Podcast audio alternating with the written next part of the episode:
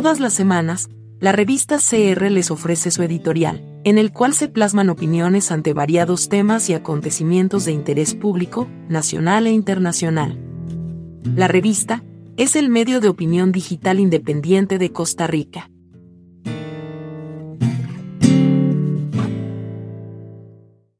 ¿Qué hacer? Hay una especie de angustia ciudadana, al menos de un sector de la intelectualidad costarricense, donde confluyen intereses muy diversos, pero cuya preocupación central es el que hacer en tiempos tan complejos como este en que nos ha correspondido vivir. Las nuevas generaciones no parecen tan mortificadas con el acontecer político, pero las gentes más humildes y sencillas están genuinamente ansiosos por el desinterés y la apatía manifiestas. Hay una especie de gruesa indiferencia entre muchos costarricenses, algo así como una densa niebla que va cubriendo a la sociedad, mientras otros sienten que Costa Rica se acerca poco a poco a una situación lamentable, agudizando la ya precaria situación social. Para las generaciones mayores, la Costa Rica del pasado se va desvaneciendo ante su propia vista. Las posibilidades de superación y de movilidad social se han venido gradualmente cerrando, provocando una especie de asfixia y en donde la lucha por la supervivencia luce como la tarea más importante. Es una especie de grito colectivo, yo me salvo, y que se hundan los demás. De la realidad social y económica participan una infinita cantidad de actores, que son parte de la pequeña aldea de la sociedad costarricense cada quien con sus propias preocupaciones y difícilmente hay capacidad para encontrarse y articular de forma inteligente. Es una especie de colcha hecha de retazos, hermosa pero fragmentada, sin nadie que hasta ahora pueda tejer para unir esos parches con algún sentido de la armonía.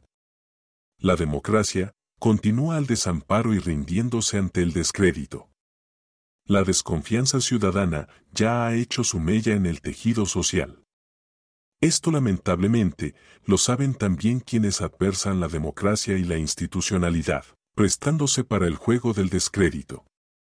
Lidiar con esta dualidad implica una severa desconfianza sobre el sistema de partidos políticos, pero al mismo tiempo la posibilidad de nutrir el individualismo autoritario o el colectivo.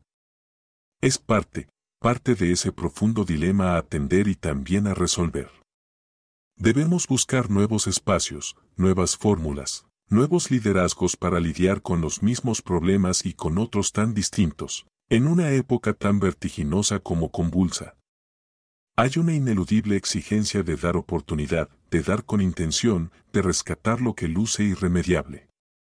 Construir bajo estas nuevas condiciones no es una tarea sencilla, porque exige tener mucha capacidad para comprender los tiempos que estamos viviendo, pero más aún para pensar diferente e idear nuevas formas, opciones y caminos para lidiar con nosotros mismos y sobre todo con nuestras aspiraciones.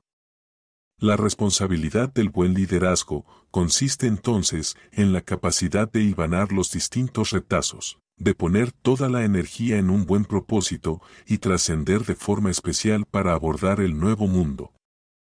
Es una tarea, que compete a gentes conscientes de diversas generaciones y no a una en particular. Se puede perfectamente hacer camino al andar.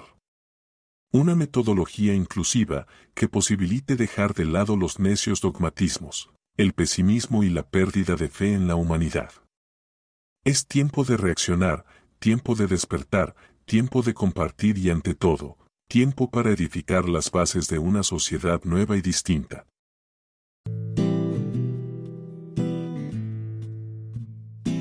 Le invitamos a oírnos la próxima semana, con un nuevo tema de su interés. Estamos en las principales plataformas de redes sociales, como la revista CR.